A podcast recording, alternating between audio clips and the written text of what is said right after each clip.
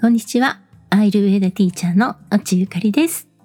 今日は見えることと目のケアについてお話ししたいと思います。先日、夫が物が二重に見えるということで、眼科病院にね、行ってきました。私も最近はモニターが眩しすぎて目が開けられないっていう状態が頻繁に起こるようになっていたので、まあ一緒にね、見てもらうことにしました。病院って行こう行こうと思っていても今ここが痛いとか体が我慢できないような不具合を感じていないとまあ今日行かなくてもいっかな今日じゃなくてもねっていう風になっちゃうことってありますよね。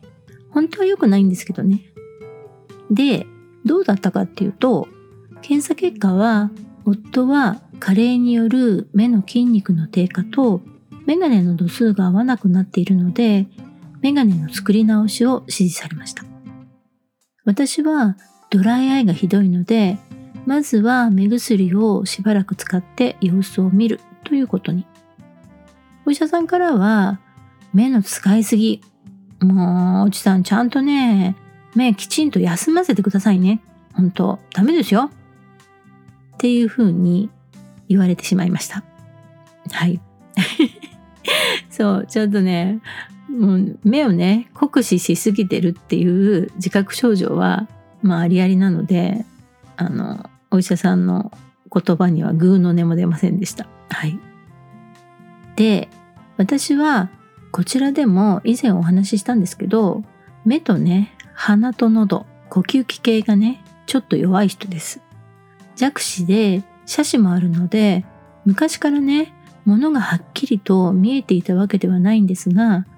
見えるっていうことって当たり前のように感じていたんですけど、ある日突然、今まで見えていたものが見えなくなるってことも、まあ、あるよなーって。でね、改めて見えるってどういうことなのかなって考えてみたんです。視覚に大きなトラブルがなくて、色や形や光の感じがわかること。一般的にはこれが見えるっていう状態です。色や形がすぐにわかる。それがどういうものなのかを認識できる。事実、人は何かを認識するときに視覚から得る情報が87%っていうふうに言われています。そのぐらい目から入ってくる情報によってあこれはこうなんだなとかあこれはなんか自分にとってすごく興味があるものだとかそういう意識っていうものも視覚によって大きな影響を受けてしまうっていうことがあるわけです。でも確かに目が見えていれば外見やそのようなものっていうものは認識できますよね。でもその奥にあるものそのものの本質の部分まで私たちはちゃんと見えているのかなっていうふうにも思うわけです。仏教哲学では見えるもののことを色というふうに言います。エピソード39でも少しお話をしているのでそちらもね聞いていただけるとちょっといいかなと思います。さてこの色これは形のあるもの認識の対象となる物質的存在のことを言います。でも、この形があるものは常に変化しています。一見何の変化をしていないように見えたとしても、少しずつ全てのものは変化していきます。人は年を取れば外見も内面も変わります。物も色あせたり何かにぶつかればへこんだりとかして最初の形とは変わっていきます。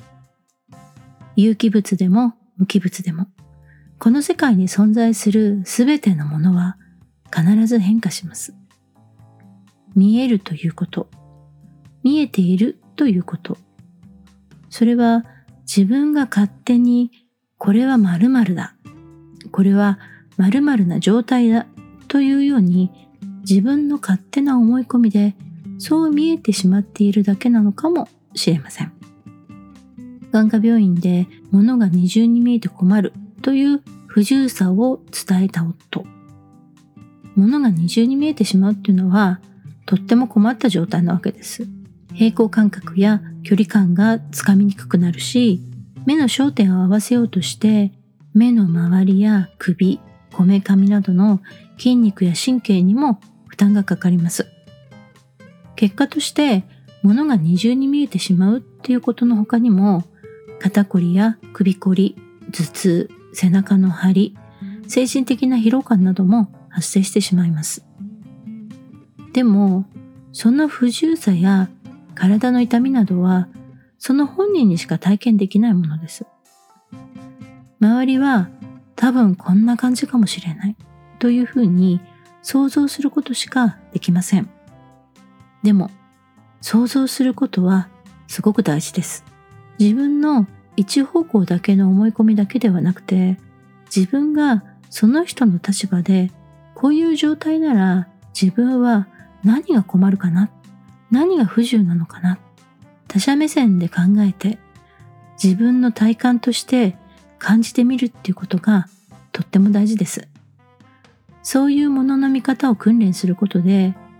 利己的な思考を利他的にシフトすることもしやすくなるはずです。他者目線で周りを見てみるということもぜひ日常の習慣に取り入れてみてくださいね。あと、目のケアの方法も今日はちょっとね、お話ししようと思います。目のケア方法っていうのはいくつもあるんですけれども、一番やりやすいのがギーを使う方法です。ギーには静熱作用、熱を抑えるっていう働きがあります。ギーは無塩バターを煮て不純物を取り除いて作る油で、アイルベーダでは体に一番いい油っていう風に言われています。これはね、もうすごく有名なことなので、皆さんね、ご存知の方も多いと思います。私はバターは基本ギーにしてから使っています。たまにね、間違って有塩バターを買っちゃったっていうことも、まあ、あるんですけど、もうその時はもうね、しょうがないので、ああ、やっちまったって思いながら、そのままバターとして使ってます。はい。もったいないからね。で、ギーはね、自分で作れるので、あの、ぜひね、作ってみてください。作り方は簡単です。もうね、無塩バターを中火でね、鍋で煮るだけです。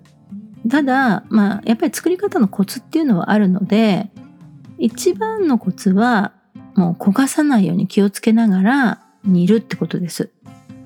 中火でね、ゆっくりと煮てください。そして、最後はさらしでこせば完成です。作り方なんかは YouTube とかでググればですね、いっぱい出てくると思うので、興味がある人はね、一度作ってみるといいかなと思います。そして、アイルベーダの目のケアに、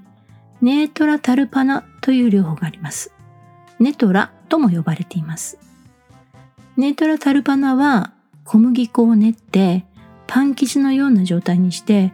目の周りにメガネのような形の土手を作ってそこにギーを注いで油の中で眼球を動かして目の熱を取って油を行き渡らせることで目に潤いを与えて乾燥を抑えるっていう療法です。最近はアイルベーダサロンでも受けることができるようなんですけれども、ネートラタルパナは医療行為になるんですね。なので、正式には医療行為を行える資格がないところでは行うことは NG です。私もアーイルベーダスクールで実習としてやり方を習ったんですけれども、指導してくださった先生は医師免許を持っている方でした。目に油を入れるということを行いますから、きちんとした知識と技術と経験があって、何かトラブルが生じた場合、すぐに専門の医療機関で処置ができるっていう体制のところでないと、正直ネトラはお勧めできません。やはりね、安全、安心、衛生っていうことはすごく大事なことですから、この辺を曖昧にしてるっていうところは、まあ、正直あまり信用ができないので、そこはね、やってみたいっていう興味がある方であれば、きちんとしたドクターのいるところで体験してみるっていうことをお勧めしたいと思います。なので、個人で自己責任で行う場合は、ネトラではなくて、ギーのオイルシップをお勧めします。ギーを液体の状態にして、温度は人肌ぐらい。38度以上にはしないでください。清潔な脱脂麺にたっぷりギーを含ませて、まぶたの上に10分から15分乗せて湿布をするっていう方法です。こちらは目に直接油を入れないので、ネトラほどの即効性はないんですけれども、目の周りの熱を抑えるのにはいい方法です。湿布を取った後は、まぶたの上に残っている油で、目の周りのマッサージを行ってください。目の周りの筋肉は眼輪筋といって、目の周りをぐるっとメガネのような形で取り巻いています。マッサージのやり方は人差し指と中指の指の腹を使います。目の縁、頭蓋骨の目のくぼみに沿わせる感じで軽く押すようにしながら目頭から目尻の方向に向かって指の腹でなぞります。最初はまぶたの上の方、眉毛と目の間を行います。指でね、軽く押さえながら、目頭から目尻の方向に指をね、ゆっくり沿わせる感じです。これを3、4回行います。次に、目の下の部分を同じように目頭から目尻の方に指の腹を使ってなぞっていきます。これはね、目の上のやり方と同じね。この時ね、目尻の方にこう指をこうキュッと引き上げるように行ってください。目尻がね、こうキュッと上に上がるような感じ。これも3、4回行います。これを左右とも行ってください。そして目の上と目の下のマッサージが終わったら、目尻のところを人差し指の指の腹の部分ね、爪の部分じゃなくて指の腹の部分ですね。そこで軽く目尻を、目尻のところに指を当てて、こう、目の縁をキュッと軽く押す感じ。ね。指の先が少し押されて入る感じ。で、これをゆっくりと息をしながら5つ数を数えながら押し続けます。そして5つ数え終わったらまた5つ数えながらゆっくりと押すのを緩めていきます。5つ数えながら押して5つ数えながら緩めるっていう感じです。その後、こめかみの部分を人差し指、中指、薬指の3本で円を描くようにマッサージします。これは特に回数は関係なくて、まあね、自分の好きな回数を行ってください。これで、ギーのオイルシップとその後のマッサージは完了です。すごくね、簡単なケアなんですけど、安全に行えますし、これだけでも目のね、見え方、視界はね、かなりクリアになるので、ぜひね、試してみてください。ということで、今日のお話はこの辺で終わります。もっと人の心の奥深いところを知りたいと思った方は、ぜひ、アイルベーダ心理学講座受けに来てくださいね。講座の情報はホームページと番組専用の LINE にてお知らせしています。ホームページ LINE 公式への登録リンクはエピソードの説明のところに載せていますので、そちらを見ていただけたらと思います。また、私のモノローグやアイルベーダのエピソードを聞きに来てもらえたら嬉しいです。それではまた次回の放送でお会いしましょう。